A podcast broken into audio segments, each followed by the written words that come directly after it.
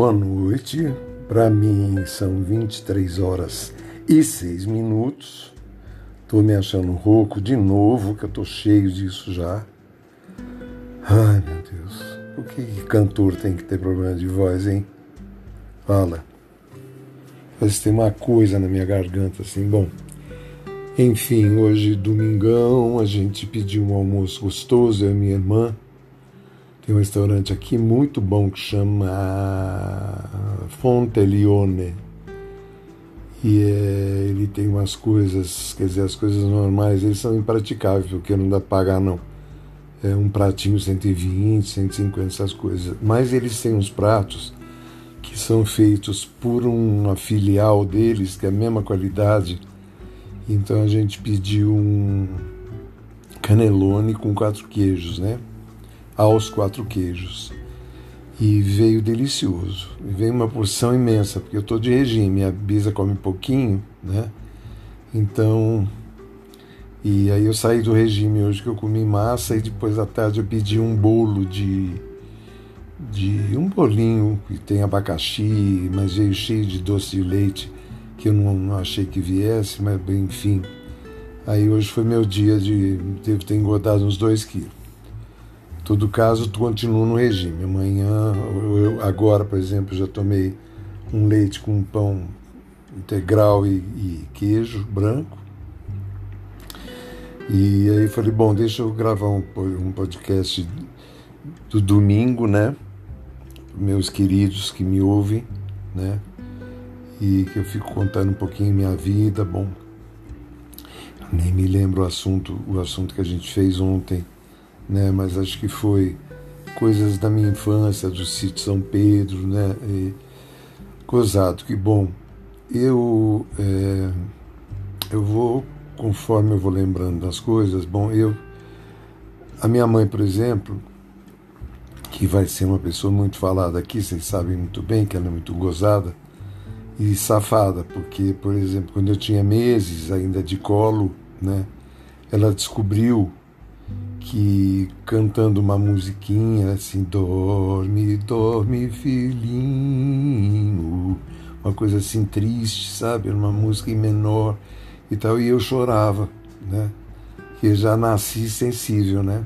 Bom, enfim, que, é, que se há de fazer, né? E aí ela mostrava para os amigos, toda amiga que chegava lá em casa, ela falava, quer ver o Zé chorar? Né? Aí cantava música e eu chorava. Né? Então ela era uma praga. E aí, quando ela saía sozinha, por exemplo, ela tinha que fazer alguma coisa, deixava a gente em casa e ela botava umas, aquela flor da beterraba assim, nas portas, assim, que a gente tinha medo daquela coisa. Então a gente nem chegava perto da porta, a gente ficava dentro de casa. Quando ela chegava, a gente estava quietinho em casa. E assim, mamãe eh, teve uma vida muito dura, porque o papai perdeu logo a, a fortuna que eles tinham, né, no, no, sei lá que ano que foi do casamento, mas deve ter sido no décimo ano, mas no décimo segundo ano, né, que foi quando dois anos depois que eu nasci. Então a, a mamãe ia para a cidade inventar coisas e, e não sei o que, ela, e ela era muito gozada. A gente passava umas privações, assim, né? E uma, uma, uma vez, a gente morando em Campinas, ela foi à cidade e ela achou um dinheiro. A mamãe achou dois dinheiros na vida dela. Uma vez foi esse, esse que ela achou na cidade em Campinas, né? E ela olhou para ver se tinha alguém e tal. Ela não ia ficar procurando quem era, bom, dinheiro, né? Aí ela entrou numa, numa doceira que tinha lá e pediu pêssego com chantilly, que era o sonho da vida dela. Bom, ela comeu cinco porções de pêssego com chantilly, né? Para nunca mais, nunca mais ela comeu. Enjoou de um jeito, né? Mas com o dinheiro. Então, vocês verem como a gente passava uns, uns apertos assim, né? Mas era tudo na boa, tudo na ótima, porque ela, por causa do humor dela, ela inventava mil coisas, e aqueles nomes de comida que eu já falei do Mechidovski, né? E tal. Então, é, e naquela época, a minha irmã tocava piano, ela, ela estudava em Campinas, com a dona Olga, e então ela estudava em casa, tinha um piano em casa, né? E ela estudava em casa. E eu passava, eu botava um banquinho para mim, perto dela, né? Atrás dela assim, e sentava e ficava assim, horas, cinco horas, seis horas, ouvindo ela tocar, né?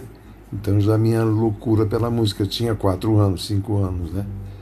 E é muito gozado porque hoje eu ouço concertos que eu aprendi com ela tocando. E eles ficaram na minha, porque eu tenho uma, uma memória para música impressionante, para letra, para melodia e para harmonias, né? Eu tenho uma memória muito boa, eu não tenho memória para reconhecer pessoas que eu vi há três dias atrás, eu não lembro de dar onde que é. Mas é muito, eu passo muita vergonha, muita vergonha, né? Mas tudo bem, né?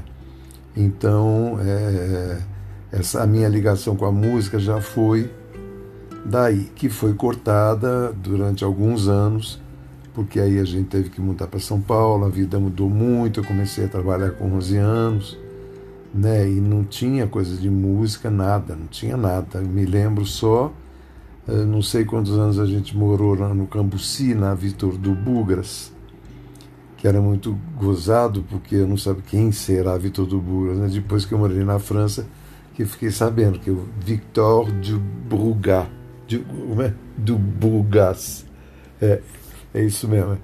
E ele era escritor, muito famoso tal, e tinha, eu morava na, nessa rua. Era uma casa muito gostosa e, e lembro da, da mamãe, acho que a, a receita que a mamãe inventou no Mexidovski foi nessa casa. Enfim, é, aí eu trabalhei, trabalhei, trabalhei, aí eu conheci uma moça que era amiga da Eli, que era amiga da minha irmã.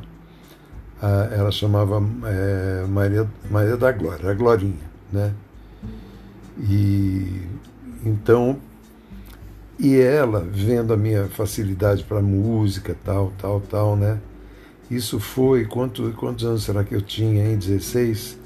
que foi quando a Elisa lançou o primeiro disco dela, foi o, aquele O Sou Sem Paz, né? É, eu ganhei esse disco. Eu conheci inclusive uma Rose, que era cantora no Rio de Janeiro. Então ela já me deu umas diquinhas de violão e depois a minha mãe, é, a minha tia me deu um dinheiro para eu ter aula de violão com a Vera Brasil. Eu fui ter aula com a Vera Brasil. Então, é, bom, aí foi o primeiro, primeiro contato que eu comecei a ter com música mesmo, de verdade, que eu comecei a pensar, bom, eu acho que essa daí vai ser a minha vida, né? E principalmente por causa da Glorinha, porque ela me levava. Essa moça, ela, ela vivia às custas de alguns coronéis que ela tinha, dois eu acho que ela tinha, né? E ela era uma delícia de pessoa, ela né? não tinha nada a ver com sexo comigo, nada, nada, mas eu sabia que ela vivia muito bem, porque ela vivia sustentada por, por, por esses dois caras. Ela era linda, linda e muito inteligente. E me levava para o João Sebastião Bar para eu conhecer, ouvir música e tudo, né? E eu saía de lá às 5 horas da manhã, chegava em casa, minha mãe estava arrancando os cabelos, né? Aí eu falava, mamãe, não ache ruim porque eu estava ouvindo música e tomando Coca-Cola, então não me incomode, né? Eu achava que era uma... Eu tinha 15 anos, né, 16 anos.